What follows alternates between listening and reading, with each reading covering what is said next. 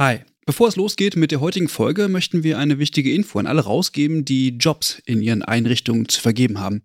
Denn ab sofort kannst du deine Stellenanzeige hier bei uns im Podcast platzieren.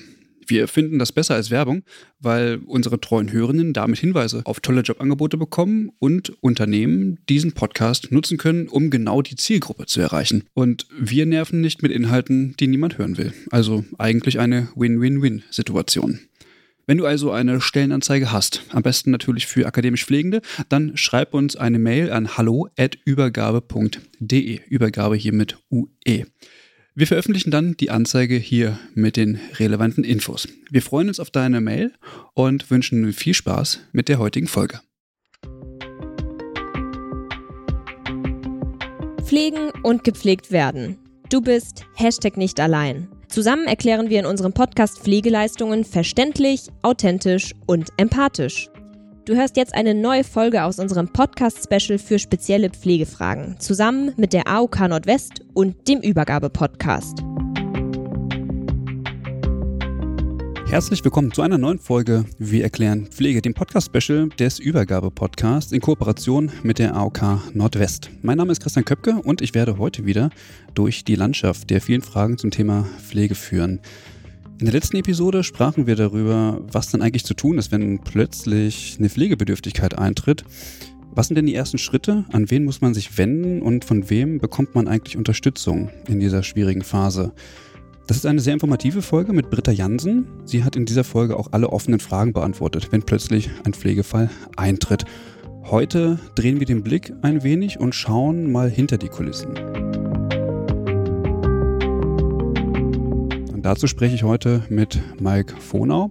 Er gibt heute Einblicke in den Alltag so einer Pflegesituation. Hallo, Herr Vonau. Hallo. Herr Vonau, wer sind Sie? Ja, ich bin Mike Vodau, das haben Sie schon gesagt. Ich bin Fachbereichsleiter bei der AOK Nordwest. Mache das seit vier, fünf Jahren und bin hauptverantwortlich für den Bereich Pflege und häusliche Krankenpflege und leite den Bereich von der Vertragsgestaltung hin zu Genehmigungsprozessen, Abrechnungsprozessen, also alles, was irgendwie mit der Pflege oder artverwandtes, auch wie Pflegeberatung zu tun hat. Dafür bin ich verantwortlich bei der AOK Nordwest. Jetzt haben wir die Frage nach der Stellenbezeichnung schon so ein bisschen geklärt. Ich frage mich, was beinhaltet denn Ihre Stelle? Was steckt so dahinter? Naja, ich bin dafür verantwortlich, dass wir den Versicherten rundum gut betreuen mit unserer Mannschaft, aber auch die Vertragsgestaltung, also die Grundlage für eine gute Betreuung, dann halt auch sicherstellen mit unseren Leistungserbringern. Darüber geht es natürlich auch, dass die Leistungserbringer dann halt auch ihr Geld bekommen für die Leistung, die sie für uns erbringen, also das klassische Abrechnungsgeschäft. Aber vordergründig geht es natürlich um unsere Versicherten, dass die optimal betreut werden. Auch immer gerade im Bereich Pflege mit den Angehörigen. Weil wir haben natürlich in der direkten Korrespondenz eher mit den Angehörigen zu tun, mit den Kindern, die sich dann um die Angehörigen, um Vater, Mutter, Kinder, wie auch immer kümmern und versuchen das mit denen abzuwickeln, weil meistens ist es so, dass die tatsächlich Pflegebedürftigen dann in der Korrespondenz mit uns eher eine untergeordnetere Rolle spielen und die Angehörigen in der Regel dann die Verantwortung dafür übernehmen, dass alles reibungslos läuft. Mhm. Häufig können ja Pflegebedürftige auch gar nicht mehr in dieser Form kommunizieren, sodass sie auch darauf angewiesen sind, dass Angehörige viel in die Hand nehmen. Ja, es ist zwingend. Also es ist tatsächlich so, dass in der Regel die Betroffenen nicht mehr in der Lage sind, sich dann halt auch damit auseinanderzusetzen, sondern dann halt auch darauf angewiesen sind, dass Familienangehörige Freunde, Bekannte, Verwandte, wie auch immer, sich diesem Thema annehmen und dann halt auch behilflich sind. Mhm. Genau. Und Sie von der AOK, wenn ich das richtig verstanden habe, sind quasi das Bindeglied zwischen den Personen, die Hilfe benötigen und den Institutionen, die dann die Hilfe erbringen, also beispielsweise im ambulanten Pflegedienst. Genau, das kann sowohl ein ambulanter Pflegedienst sein wie eine stationäre Einrichtung, also je nachdem, wo dann halt auch tatsächlich die Versorgung sichergestellt ist aber natürlich auch mit dem Schwerpunkt in der Häuslichkeit, die Versorgung weiterhin sicherzustellen durch die Familien, durch Angehörige, die dann halt auch ihren Schwerpunkt darin sehen, im häuslichen Umfeld die Pflege sicherzustellen. Das ist dann natürlich auch oft begleitet durch zum Beispiel einen ambulanten Pflegedienst aber natürlich auch mit einem großen Zutun denn der Angehörigen, die dann auch selbst praktisch in der Pflege tätig sind mhm. und dabei unterstützen. Mhm. Jetzt habe ich einleitend gesagt, dass wir heute so ein bisschen hinter die Kulissen schauen wollen. Was passiert denn eigentlich in so einer Pflegesituation? Und dazu müssen wir natürlich mit Personen sprechen, die auch entsprechende Erfahrung haben, die vielleicht schon mal in der Rolle gewesen sind, ihre Angehörigen zu pflegen. Sie sind eine solche Person, Herr Vonau. Ja, genau so ist es. Ich habe eingangs schon gesagt, leider äh, gehöre ich auch zu diesem Personenkreis, die nicht nur fachlich, theoretisch, beruflich damit zu tun haben, sondern dann halt tatsächlich auch im familiären Umfeld mit den Eltern selbst in diese Situation gekommen bin. Und für mich hat dieses Thema Pflege nochmal einen ganz anderen Charakter bekommen. Sonst eher beruflich, rational, sehr sachlich geprägt. Die Arbeit muss irgendwie geschafft werden im Büro.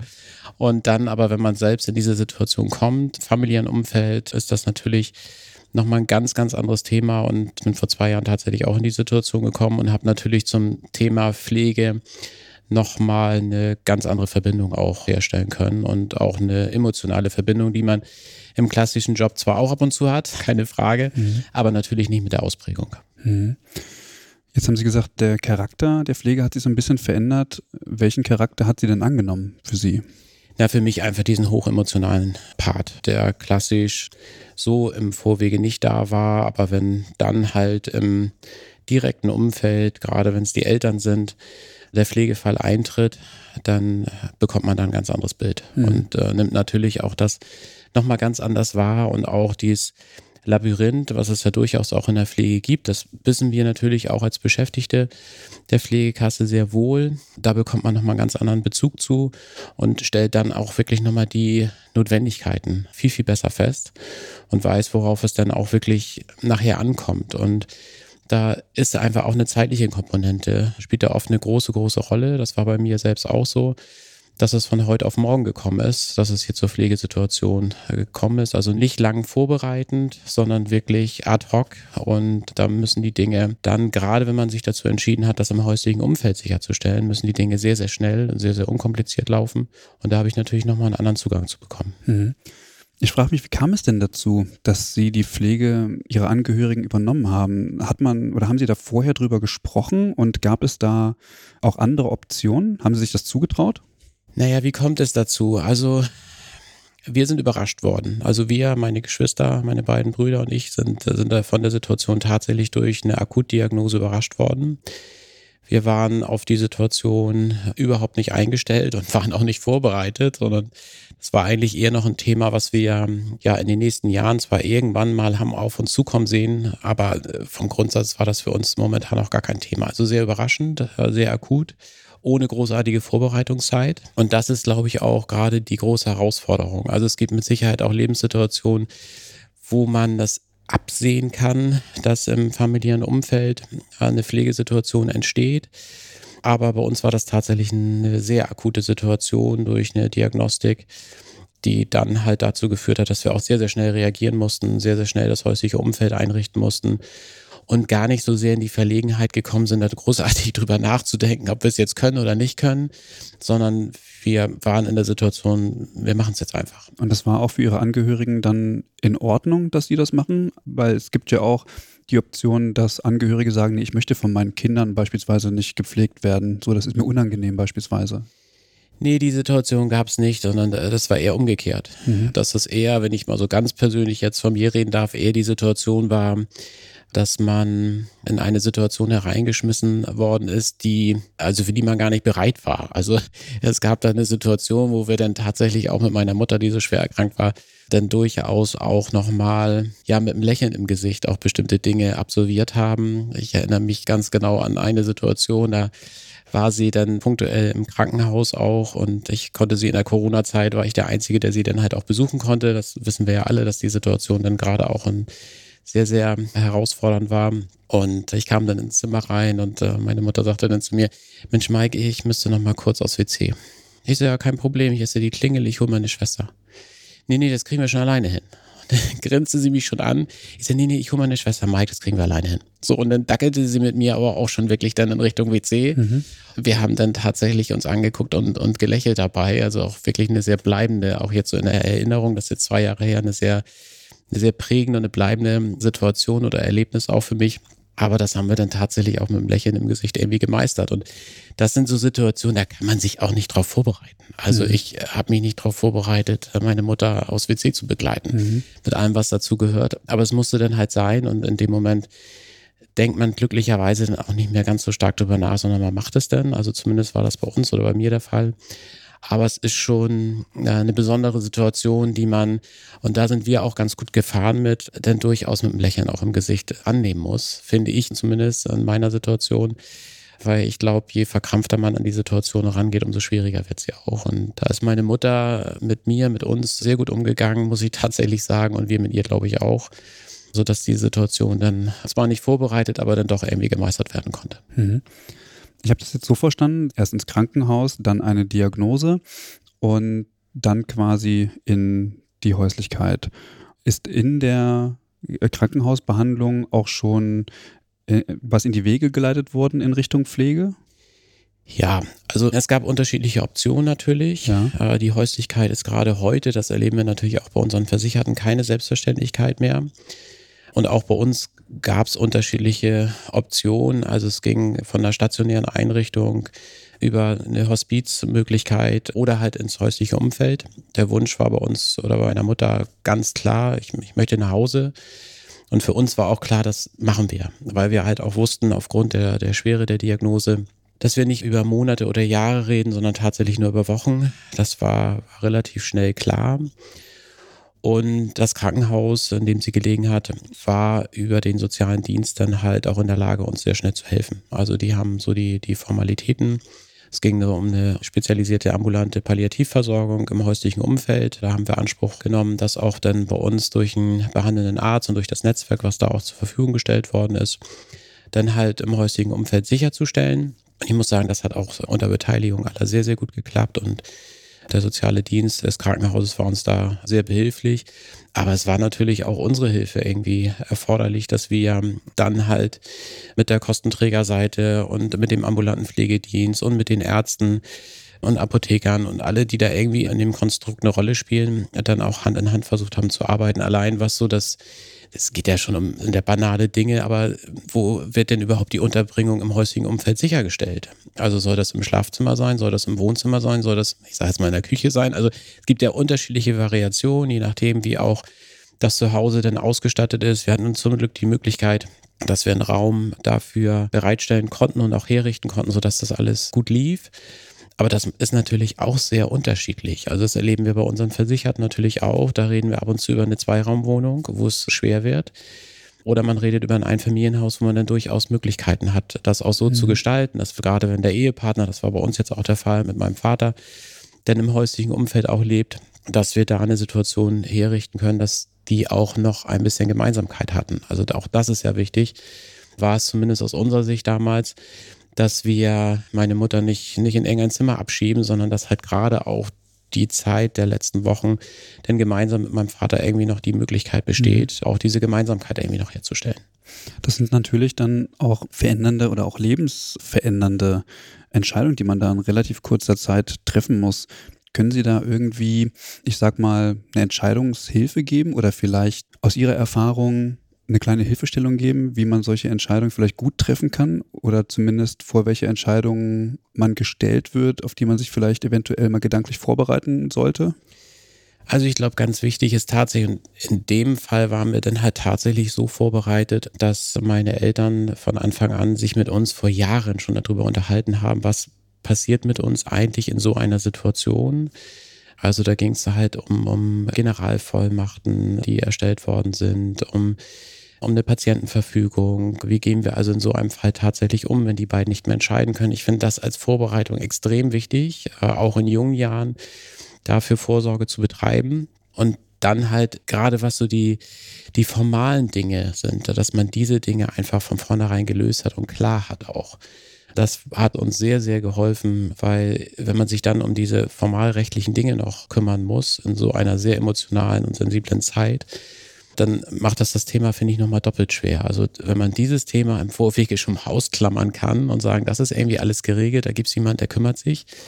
Vor allen Dingen weiß man auch, wie die Eltern das dann haben wollen mhm. oder die Angehörigen generell. Das ist aus meiner Sicht in der Vorbereitung eine sehr, sehr wichtige Sache, die man auch rechtzeitig machen sollte. Und auch, wenn jemand in unserem Alter schon machen sollte, im klassischen mittleren Alter, sich darum einfach kümmern. Es kann jemandem passieren, der auch durchaus im mittleren Alter ist durch eine Diagnose Und wir verbinden Pflege ganz oft halt auch mit der Altersgruppe 75 plus. Aber so ist es dann ja irgendwie halt doch nicht. Es trifft durchaus auch mal Kinder oder halt auch Menschen im mittleren Lebensalter, die überraschenderweise dann eine Diagnose bekommen und dann zum Pflegefall werden.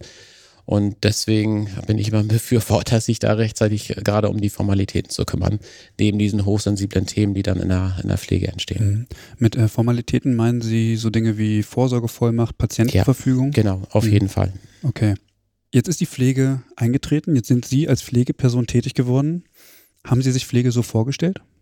Oder war das Ihre Vorstellung davon, wie das zu Hause bei vielen Menschen abläuft, wenn Sie aus, im beruflichen Kontext von Pflege sprechen und jetzt sind Sie äh, selbst damit betraut?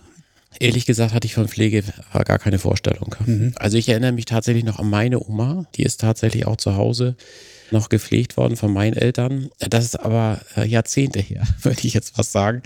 Und auch tatsächlich. Deswegen habe ich mir über Pflege, zumindest über die Pflegesituation, wo ich daran beteiligt sein könnte, keine Gedanken gemacht und hatte auch keine großartigen Vorstellungen davon das verdrängen wir ja auch alle. Also das ist irgendwie kein Thema, wo wir uns wirklich mit auseinandersetzen. Das ist auch irgendwie nicht, nicht sexy, wenn ich das mal so sagen darf. Da beschäftigt man sich, also ich zumindest erst, wo es dann tatsächlich akut soweit war. Wenn ich heute über die Situation nachdenke, finde ich tatsächlich, dass wir das gut gemeistert haben, vor allen Dingen diese emotionale Schiene gut gemeistert haben, weil das ist aus meiner Sicht die größte Herausforderung irgendwie gewesen, dann halt auch darauf zu achten, dass halt nicht zu viel Wehmut, gerade auch im häuslichen Umfeld auftaucht und zu viel Negativität, sondern dass man dann halt trotz der Situation immer versucht, irgendwie die letzten Wochen, die letzten Monate positiv zu gestalten. Und das ist wirklich ganz, ganz schwer, finde ich. Bei mir war das immer so, meine Mutter hat nun die letzten Wochen im, im Ess, im Wohnzimmer, hatten wir, hatten wir das alles so hergerichtet und äh, jedes Mal vor der Tür habe ich kurz gewartet, kurz dreimal durchgeatmet, Grinsen aufgesetzt, gute Laune verbreitet, rein ins, in den Raum, wo sie gelegen hat und irgendwie versucht für gute Stimmung zu sorgen. Und das ist, glaube ich, auch wertvoll gewesen, wenn ich das mal so sagen darf. Und es war auch nicht aufgesetzt oder so? Nee, also meine Familie kennt mich ja, ja. und weiß eigentlich, dass ich grundsätzlich auch sehr positiv bin. Aber es ist natürlich ein Stück weit, in so einer Situation hat man natürlich selbst auch Gedanken, äh, die man nicht komplett beiseite schieben kann. Ja. Und natürlich ist das so, dass es auch ein Stück weit dann natürlich aufgesetzt ist. Jetzt geht es darum, dann halt auch ein bisschen den Schauspieler rauszuholen und einfach auch sich an diesen positiven Dingen, die es dann in, in der Regel ja irgendwie dann doch nicht gibt, aber sich, sich hochzuziehen und das Thema so angenehm wie möglich für denjenigen oder diejenigen zu machen, die jetzt auch wirklich betroffen ist. Mhm. Und das ist aus meiner Sicht extrem wichtig. Hm. Ich stelle mir das gerade so ein bisschen vor, weil sie übernehmen die Pflege ihrer, ihrer Mutter oder von ihrem Vater und hm, sie sind mit dieser Endlichkeit, also sprich mit dem, mit dem Ableben ihrer Angehörigen, ihrer Eltern eng vertraut. Also sprich, das ist abzusehen und trotzdem müssen sie aber funktionieren, um die letzten Wochen, Tage noch gut hinzubekommen. Und sie wissen vielleicht gar nicht, wann es soweit sein kann. Hilft Ihnen die Pflege dabei, dieses so ein bisschen in den Hintergrund zu stellen und mit der Situation besser klarzukommen? Oder ist das immer wieder, wenn Sie den Raum betreten, dass es einen so überkommt und mit dieser Endlichkeit, mit diesem Ableben, mit diesem Thema, dass man da immer wieder dran erinnert wird? Bei mir persönlich war es tatsächlich eher der Ablenkungsfaktor. Das ging meinen Geschwistern anders. Aber bei mir persönlich war es tatsächlich so, dass mich diese ganze Situation von der eigentlichen Tatsache und der Verknüpfung mit dem Tod äh, sehr stark abgelenkt hat. Also ich habe da tatsächlich nicht großartig in dem Moment drüber nachgedacht. Nun war der Zeitraum von neun Wochen auch sehr eingeschränkt und es gab im Prinzip gar keine Zeit. Weil ich habe ja neben der Pflegesituation natürlich auch klassisch noch meinen Verantwortungsbereich, dass ich selbst Kinder habe, selbst eine Frau habe, selbst äh, sehr äh, herausfordernden Job habe und, und alle wollen bedient werden. Und dann gibt's halt auch noch die Pflege. Also das sind ja viele Komponenten, die nicht nur bei mir so sind, sondern das ist ja der Alltag auch bei vielen, dass die halt Pflege und Beruf und eigene familiäre Situationen auch in Einklang bringen äh, müssen. Und mich hat die Situation von der eigentlichen Tatsache eher abgelenkt. Mhm. Bei mir kamen die Dinge, die dann natürlich oft auch vordergründig sind, wie Trauer und so, die kamen viel, viel später bei mir. weil selbst nach dem Ableben meiner Mutter mein Vater dann ja auch da war und auch in einem Zustand war, der ja, der schon sehr grenzwertig war, also auch schon naheliegend der, der Pflege. Und deswegen hatte ich in der Zeit eh in diesen neun Wochen gar keine Chance, mich mit dem Thema Tod irgendwie auseinanderzusetzen. Da war auch gar keine Zeit für da. Und selbst im Nachgang, jeder, der mal so in einer Situation war, weiß, dass es im Nachgang ja irgendwie äh, ein Rattenschwanz ist, der auch noch da hinten dranhängt, um bestimmte Dinge auch zu lösen und sich darum zu kümmern. Und bei mir ist es tatsächlich erst viel, viel später gekommen, dass man darüber nachgedacht hat, dass da jemand fehlt, dass da jemand nicht mehr da ist. Mhm. Also äh, diese ganze Emotionalität kam tatsächlich bei mir erst mit einem, mit einem Zeitverzug von knapp einem Jahr. Okay. Also somit hat Pflege auch durchaus was Positives, wenn man die Eingangsfrage mal so nehmen mag, dass man durchaus abgelenkt ist. Das ist halt so, zumindest war es bei mir so. Okay. Ich finde es bemerkenswert, weil Sie, Sie haben ja auch äh, gerade gesagt, naja, ich habe ja neben der Pflege auch noch andere Aufgaben, die erfüllend sind, also auch Zeit in Anspruch nehmen. Was hat sich denn mit der Situation, dass Sie jetzt die Pflege für Ihre Eltern übernehmen, für Sie verändert? Ja, es gibt unterschiedliche Veränderungsszenarien. Also zum einen den, den Blick auf meinen Job, mhm. weil ich bin ja für Pflege verantwortlich bei der AOK Nordwest und da hat sich äh, der Blick auf den einzelnen Versicherten und die Notwendigkeiten, die wir sowohl in, in der klassischen Genehmigung, also wo es um Geld und Sachleistung geht, nochmal verändert, aber auch gerade was das Thema Pflegeberatung angeht. Ich finde, das Thema Pflegeberatung ist wirklich eine Säule. Also bei uns auch jetzt persönlich, also generell ja bei den Pflegekassen, aber bei uns persönlich jetzt bei der AOK Nordwest auch eine Säule. Sind damit über 100 Kolleginnen und Kollegen am Start, die sich jeden Tag darum kümmern, wie sie die Versorgung im häuslichen Umfeld mit den Angehörigen optimieren können, also die auch wirklich im häuslichen Umfeld sind und sich die Situation anschauen und gucken, wie, wie ja die Versorgung so geregelt werden kann, dass es für alle stimmig ist. Das ist mal ein Punkt. Und ich finde es tatsächlich, was äh, zumindest wenn ich jetzt mal die Arbeitswelt nehme, für mich auch noch verändert hat, sich auch in der Vorbereitung. Also das, was wir vorhin schon besprochen haben, wie bereitet man sich eigentlich auf so eine Situation vor? Und welche Hilfestellung bekommt man da, dass äh, wir da als, als AOK einfach auch noch stärker in den präventiven Gedanken reingehen, was die Pflege anbelangt. Also wir sind ja sehr stark auch schon was so diesen präventiven Gedanken generell im Gesundheitssektor anbelangt. Da sind wir aus meiner Sicht auch, auch führend, auch nachweislich führend.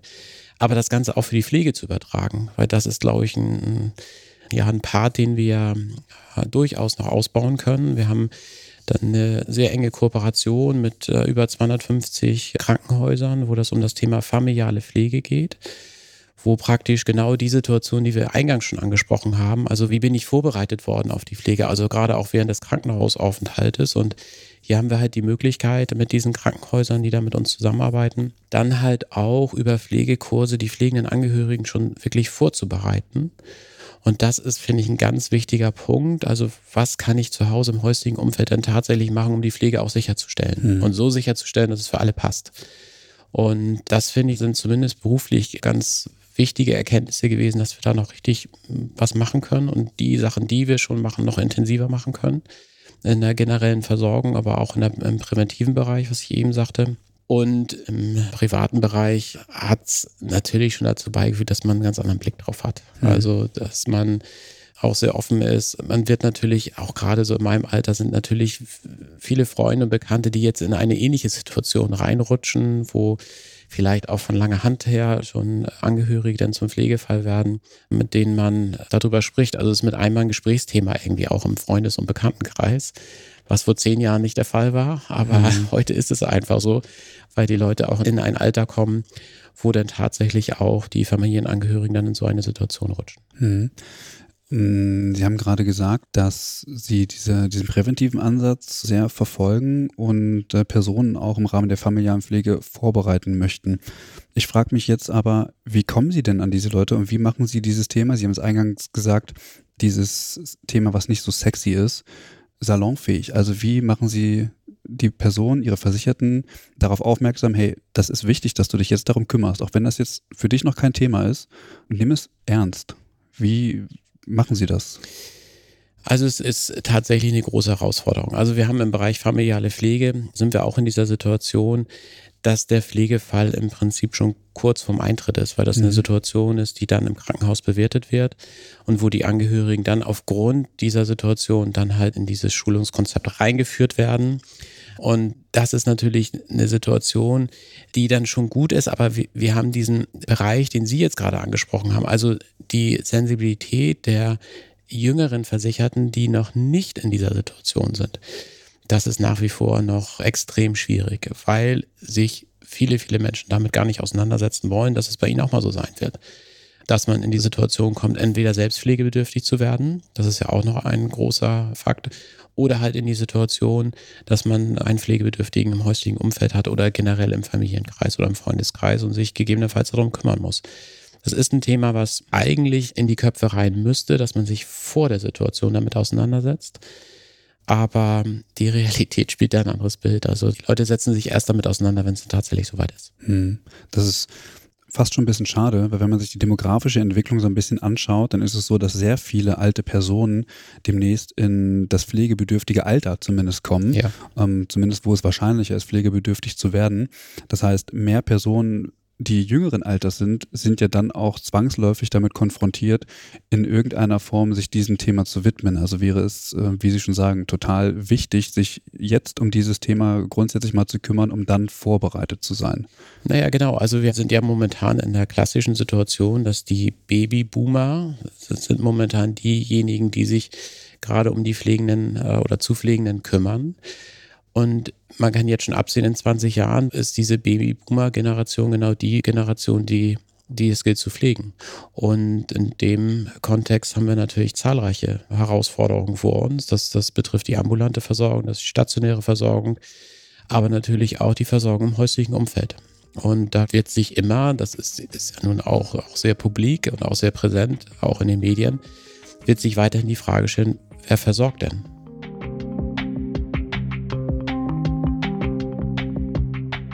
Plötzlich Pflegefall. Das ist ein komplexes, anspruchsvolles und vor allem belastendes Thema.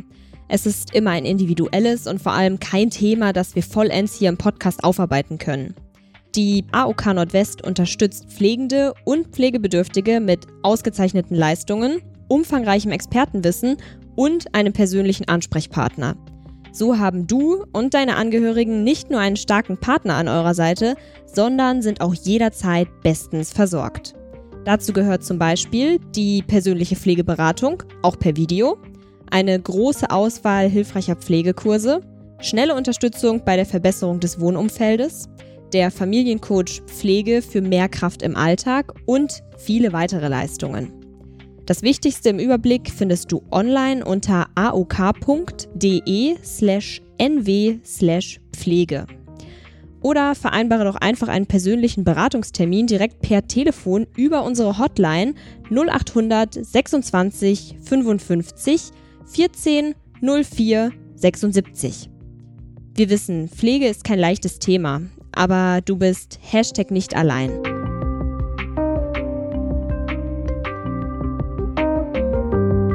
Welche Aufgaben haben Sie denn bei Ihren Eltern übernommen oder welche konnten Sie übernehmen? Das ist ja auch so eine Frage, inwieweit ist man denn überhaupt in Anführungsstrichen ausgebildet, um bestimmte Dinge auch zu übernehmen? Was haben Sie gemacht? Ja, ich muss tatsächlich ein bisschen schmunzeln jetzt gerade, weil das irgendwie zahlreiche Dinge waren, die wir begleiten gemacht haben. Natürlich hatten wir glücklicherweise dieses Netzwerk der spezialisierten ambulanten Palliativversorgung, von der ich gesprochen habe schon, äh, wo natürlich auch die Ärzte mit am Ball waren, der ambulante Pflegedienst mit am Ball war. Und die haben natürlich grundsätzlich äh, diese medizinische Pflege äh, vollzogen. Aber die sind natürlich nicht rund um die Uhr da.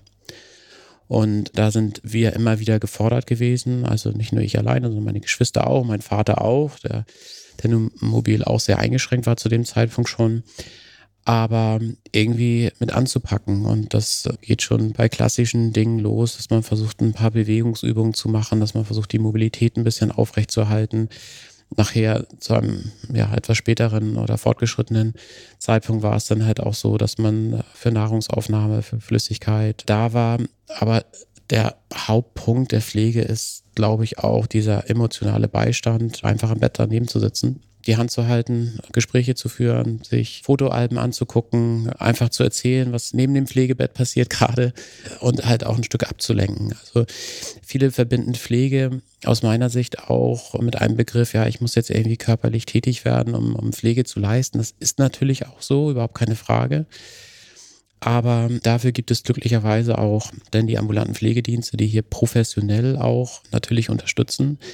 Aber so dieser emotionale Pflegepart, den ich gerade beschrieben habe, der ist aus meiner Sicht auch immens wichtig, dann da zu sein, für Gesellschaft zu sorgen, für Ablenkung zu sorgen und auch da zu sein. Und das passiert in der Regel dann, wenn der professionelle Pflegedienst dann halt nicht mehr da ist. Mhm. Und das ist dann, selbst wenn der, wenn er dann dreimal am Tag auftaucht für die, für die Versorgung, dann ist dieser zeitliche Rahmen, der darüber hinaus aber noch, noch zu füllen ist, dann ein sehr, sehr großer. Mhm. Und das ist aus meiner Sicht auch so eine sehr, sehr große Herausforderung, das dann sicherzustellen. Mhm. Wie haben Sie das dann gelernt? Haben Sie das sich selbst beigebracht oder gab es irgendwie professionelle Unterstützung zum Thema beispielsweise Essen anreichen oder ähnliches? Haben Sie es intuitiv gemacht? Ja, also das, das ist nachher tatsächlich sehr spontan passiert. Natürlich hat der ambulante Pflegedienst uns ein paar Tipps gegeben für mhm. die Zeiten, wo, wo er dann nicht vor Ort sein konnte. Aber viele Dinge probiert man dann tatsächlich auch einfach aus ja. und guckt, äh, was passiert jetzt. Mhm. Und ähm, äh, ich, ich, ich bin ganz ehrlich, es ist natürlich auch schon so, dass die Emotionen dann halt ab und zu auch durchaus mal äh, in eine falsche Richtung gehen, weil natürlich die äh, man dann pflegt, äh, die in diesem Fall jetzt eine Diagnose haben, wo man äh, die irgendwie dann auch endlich ist, wo natürlich auch dann Unzufriedenheit und Trauer und all diese ganzen Dinge dann hochkommen und auch bestimmte Trotzreaktionen hochkommen, die man dann irgendwie als pflegende Angehörige auch versucht abzufedern. Aber das gelingt natürlich auch nicht immer, weil das ist einfach eine außergewöhnliche, eine besondere Situation. Kann man professionell sicherlich erlernen, aber wir sind alle keine Profis. Also mhm. die, die tatsächlich im häuslichen Umfeld als Privatpersonen pflegen, die sind da reinge, reingeschubst worden und da ist, zumindest war es bei uns so, keine Zeit, sich da großartig denn äh, ausbilden zu lassen, vielleicht auch psychologisch ausbilden zu lassen, wie ich da jetzt am besten mit umgehe. Kann man sich Tipps und Tricks holen. Aber in der Regel versucht man es einfach, man probiert aus, man macht und guckt, auf, auf welches Ergebnis das stößt. Mhm, okay. Sie hatten vorhin auch von Ihren Geschwistern gesprochen und eben gerade, dass Sie für diese emotionale Unterstützung auch so ein Stück weit sich zuständig gefühlt haben. Wie muss ich mir denn vorstellen, wie so ein Pflegearrangement organisiert ist? Also wer nimmt das zentral in die Hand? Ist das der Pflegedienst, der jetzt sagt, du machst das, du machst das, du machst das? Oder sind Sie das und sagen, hm, ich möchte, dass der Pflegedienst ein- oder zweimal täglich kommt und ich übernehme den Rest? Wie muss man sich das vorstellen? Naja, das ist sehr unterschiedlich. Also das erleben wir natürlich auch in der Korrespondenz mit unseren Versicherten, dass das sehr unterschiedlich ist. Es gibt durchaus Angehörige, die das für sich und die Situation klar bestimmen. Und es gibt natürlich auch Situationen, äh, wo der Pflegedienst dort ja den führenden Part übernimmt. Bei uns war das, also in die Situation, da kann ich mich auch sehr, sehr gut erinnern. Bei uns war das einfach so, dass wir, als es dann darum ging, dass, dass meine Mutter entlassen worden ist aus dem Krankenhaus, mein Vater sagte, naja, Mike, äh, das können wir ja gar nicht sicherstellen. Also wie denn? Und dann haben wir uns zu viert, also mein Vater, meine beiden Geschwister und ich, uns dann in der Küche zusammengesetzt und haben äh, ging es dann auch nochmal darum, ja, wer, wer, soll denn das jetzt machen? Und ich sage, ja, hier sitzen vier erwachsene Männer. Also das werden wir auf die Reihe kriegen. Und wir reden hier nicht über Monate, sondern über ein paar Wochen. Und das Einvernehmen war auch relativ schnell hergestellt, glücklicherweise. Und äh, ja, und dann war das wirklich, wer kann hier eigentlich was? Also mhm. das war ganz pragmatisch, waren wir da unterwegs. Und bei uns liegt das nun auch irgendwie auf der Hand, wer was kann. Das war irgendwie klar und dass da keiner bei ist, der irgendwie alles kann, sondern jeder hat da so sein Puzzlestück. Und das war, hat uns auch wirklich sehr geholfen. Ja, und dann haben wir das, haben wir das klargezurrt, haben mit dem Pflegedienst gesprochen und da kommt natürlich so dieser berufliche Background mir jetzt ein bisschen entgegen. Auch zu wissen, was da abgeleistet werden kann und was auch nicht wo wir dann aktiv werden müssen. Und ja, dann haben wir uns alle an einen Tisch gesetzt und haben das, haben das einmal durchgespielt und haben gesagt, so machen wir es.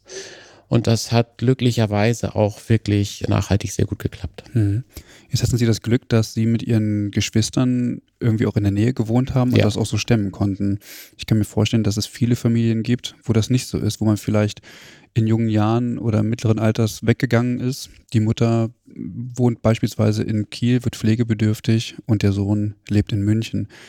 Welche Möglichkeiten hat man denn hier? Also so eine Situation haben wir tatsächlich auch im beruflichen Umfeld gerade, dass eine Kollegin, die bei uns arbeitet, auch in führender Stellung arbeitet, die Eltern 500 Kilometer entfernt. Und da ging es halt auch darum, äh, wie gehe ich jetzt eigentlich mit der Situation um? Und äh, jetzt hat man sich erst Anfang des Jahres, das ist eine ganz aktuelle Situation tatsächlich, auch erstmal entschieden, ich nehme jetzt erstmal vier Wochen Urlaub und kümmere mich erstmal um bestimmte Dinge auch zu organisieren. Aber das ist natürlich auf die Entfernung schon extrem schwierig. Es gibt die Möglichkeiten, sich ja heute auch durchaus für Pflegezeiten auch beruflich freistellen zu lassen. Gar keine Frage. Aber trotzdem muss ich es natürlich auch irgendwie mit meiner familiären Situation hinbekommen, gerade wenn da vielleicht noch kleine Kinder da sind. Da kann ich nicht einfach sagen, so ich nehme nehm jetzt meine Kinder und gehe mal 500 Kilometer weiter weg und guck da mal. Klar. Also das ist schon extrem herausfordernd. Und da ist man natürlich dann halt auch ganz stark auf externe Hilfe angewiesen, über den ambulanten Pflegedienst, gegebenenfalls auch über eine stationäre Einrichtung je nachdem, wie denn das soziale Umfeld tatsächlich auch ausschaut. Und das ist sehr, sehr, sehr, sehr individuell und kann man pauschal auch, glaube ich, gar nicht festlegen. Hm. Wie sind Sie denn mit diesem Dilemma der Berufstätigkeit und dieser Pflegetätigkeit umgegangen? Wie haben Sie das für sich organisiert und was ist vielleicht sogar dabei auch so ein Stück weit zu beachten? Also man muss natürlich schon gucken, dass man beide Interessen irgendwie aufrechterhält. Also wir haben schon immer auch wieder die Situation, dass sich gerade wenn so eine Pflegesituation im familiären Umfeld auftaucht, dass sich Mitarbeiter Beschäftigte nicht nur bei uns jetzt, sondern auch generell in der Arbeitswelt, wir arbeiten da auch ganz eng mit dem Unternehmensverband zusammen, der NAU melden erstmal. Und das macht natürlich wiederum auch was mit der Arbeitgeberseite, mhm. weil dadurch auch Ausfallzeiten produziert werden. Das, das ist einfach so, weil sich dann die Angehörigen erstmal um bestimmte Dinge kümmern müssen. Viele haben natürlich auch gerade durch die veränderten Arbeitsmöglichkeiten, auch bedingt durch Corona mit Homeoffice und alles, was damit zusammenhängt, hat man natürlich schon andere Möglichkeiten, dann halt auch durchaus im häuslichen Umfeld zu arbeiten. Das hat sich in den letzten Jahren in vielen Branchen, bei uns jetzt persönlich auch, äh, sehr, sehr gut entwickelt, sodass man auch in solchen außergewöhnlichen Situationen dann halt auch anders arbeiten kann, als man es vor zehn Jahren noch gemacht hat, wo ich einfach klassisch im Büro sein musste. Und hier durch, durch technische Ausstattung an der einen oder anderen Stelle das fast egal ist, wo ich arbeite. Und bei mir war das dann teilweise auch tatsächlich so, dass ich bei meinen Eltern gearbeitet habe. Mhm. Technisch voll ausgestattet und von da aus dann auch durchaus mal die Möglichkeit hatte, eine Videokonferenz, eine, eine Telefonschalte oder sonst irgendwas zu machen. Also das ist natürlich immer sehr individuell. Bei mir passte das alles sehr, sehr gut, konnte gut organisiert werden. Aber das ist natürlich von Branche zu Branche auch unterschiedlich. Also ich sag mal, wenn ich im handwerklichen Bereich äh, unterwegs bin, auf eine Baustelle muss oder wie auch immer, dann kann ich nicht sagen, das mache ich von zu Hause. Das ist ein bisschen schwierig. Mhm. Aber in anderen Branchen ist das wiederum möglich. Das ist natürlich sehr individuell, muss man individuell auch abschätzen.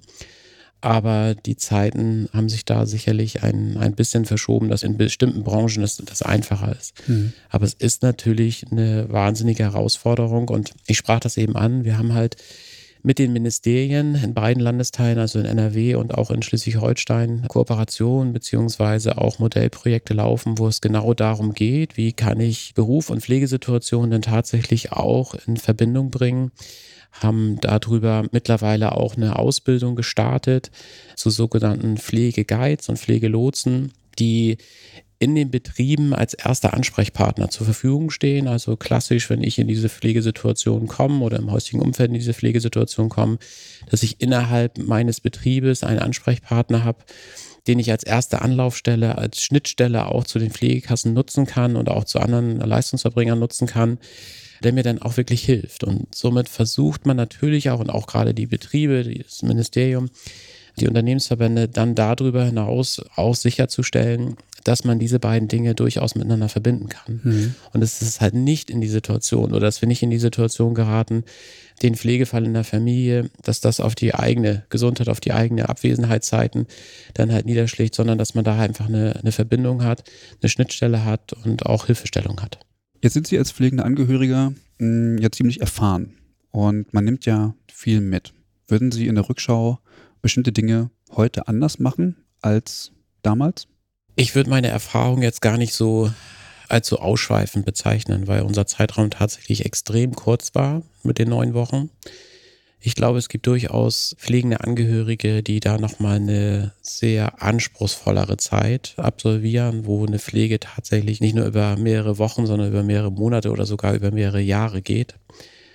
Und das, glaube ich, dann halt auch tatsächlich zu einer extremen Herausforderung führt. Das ist bei uns nicht der Fall gewesen, weil das der Zeitraum einfach sehr, sehr kurz war. Aber wir haben natürlich schon unsere Erfahrung gesammelt. Und das hört sich zwar immer, immer ein bisschen, bisschen blöd an, aber ich glaube tatsächlich, ich, wir würden nicht viel was anderes machen, weil die Situation hat tatsächlich so gut geklappt an dieser Ausnahmesituation. Ja, es gibt natürlich immer noch Dinge, wo man sagt, ja, hättest mal das gemacht oder hättest du vielleicht dieses Gespräch noch geführt oder das Gespräch oder dies und jenes gemacht und hättest vielleicht doch noch mehr Leute einladen sollen, die sich nochmal verabschieden oder wie auch immer da gibt es natürlich immer so Fragezeichen, aber vom Grundsatz, wir haben da natürlich in der Familie nach dem auch sehr intensiv drüber gesprochen, kann man nur sagen, wir haben es irgendwie gemeistert und ich glaube, wir haben es auch gut gemeistert und mhm. vor allen Dingen auch zur Zufriedenheit meiner Mutter. Das kann ich schon sagen, weil die Bestätigung kam dann irgendwie nach dem auch nochmal, nee, nicht nach dem, sondern währenddessen, aber wo sie noch in der Lage war, uns das auch mitzuteilen.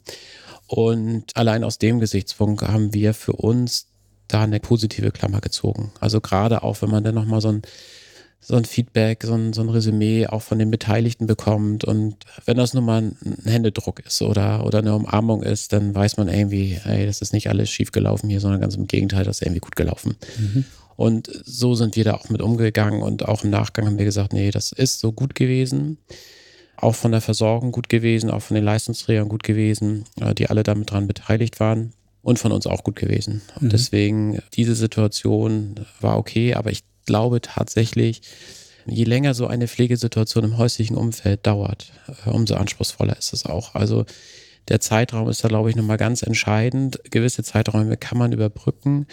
Aber wenn es dann, wie gesagt, länger wird oder über Jahre wird, dann ist das natürlich eine hochemotionale und anspruchsvolle Situation die alle Beteiligten dann zu gewährleisten haben.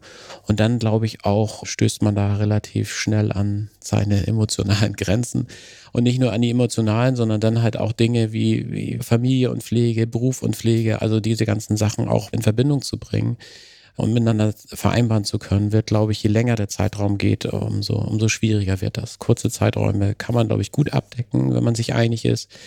Aber je länger der Zeitraum wird, umso anspruchsvoller und aufreibender wird es auch. Hm. Kann ich mir tatsächlich gut vorstellen.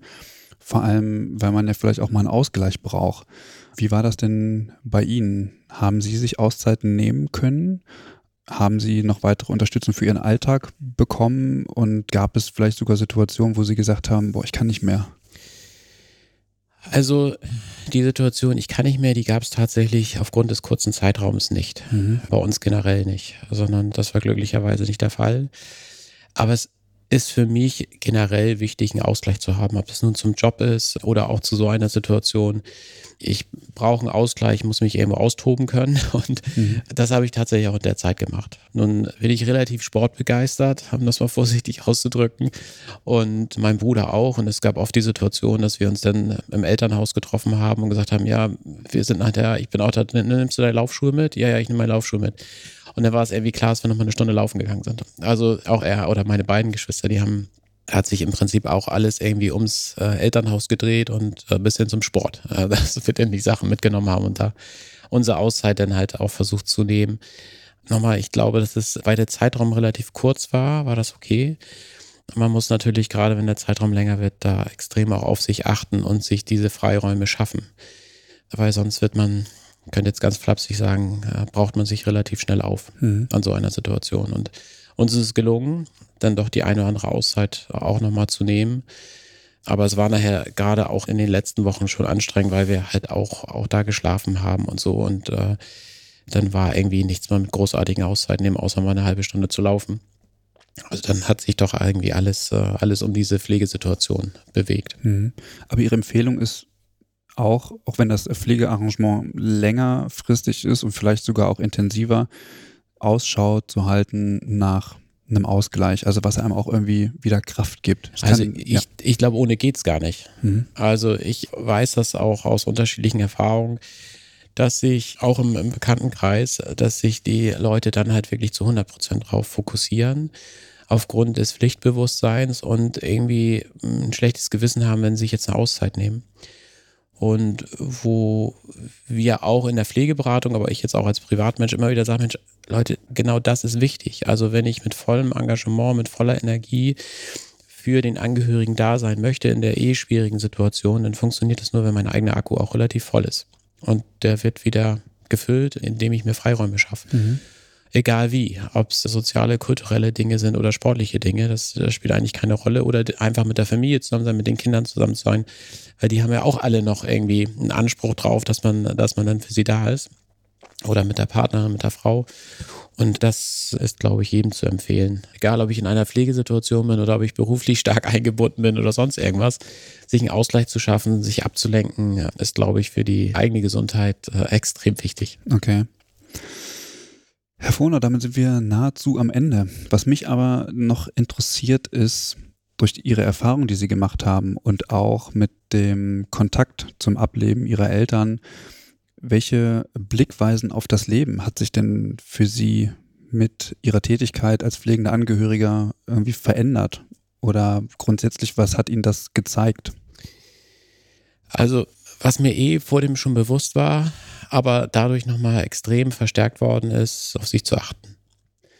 Achtsamkeit ist, glaube ich, gerade in der heutigen Welt extrem wichtig, äh, dass man sich, ich sage immer so flaps, nicht auf, aufrauchen lässt sondern dass man wirklich auf sich achtet, dass man die Dinge wahrnimmt, bewusst wahrnimmt und ja, wirklich das auch zu schätzen weiß, äh, in welcher Situation man sich gerade bewegt. Also kam von mir, ich, ich bin gesund, ich habe einen tollen Job, habe ein soziales Umfeld, was sehr, sehr stimmig ist und das ist äh, Gold wert und das aber auch, auch wertzuschätzen, das ist, glaube ich, noch viel wichtiger.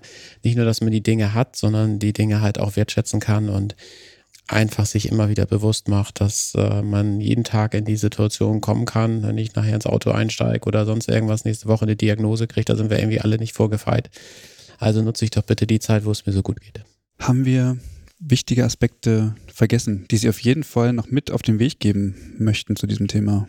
Also ich glaube, wir haben ganz, ganz viele Dinge besprochen. Mhm. Viele emotionale Dinge, die bei mir jetzt auch tatsächlich nochmal wieder hochgekommen sind, so ein bisschen. Aber es ist natürlich immer, wenn man drüber spricht, wie es vor zwei Jahren mal war und man das glücklicherweise dann aber auch als Erfahrung nicht, nicht irgendwie vergisst, sondern für sich auch mitbehält.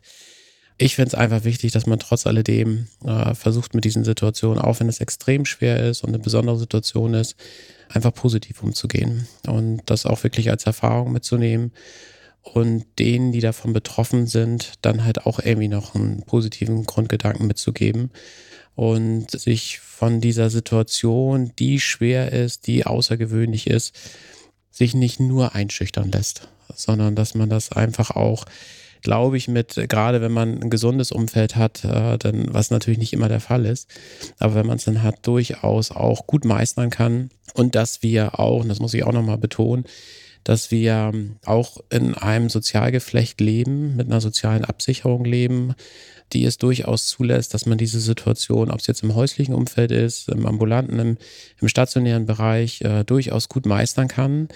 Und dass vor allen Dingen man sich Hilfe besorgt, wenn man sie braucht. Und da gibt es viele Institutionen, um in diesem Pflegedschungel auch sich zurechtzufinden. Und das ist echt ein Dschungel, weil man, es gibt ganz, ganz viele Möglichkeiten, aber man muss sie natürlich auch kennen.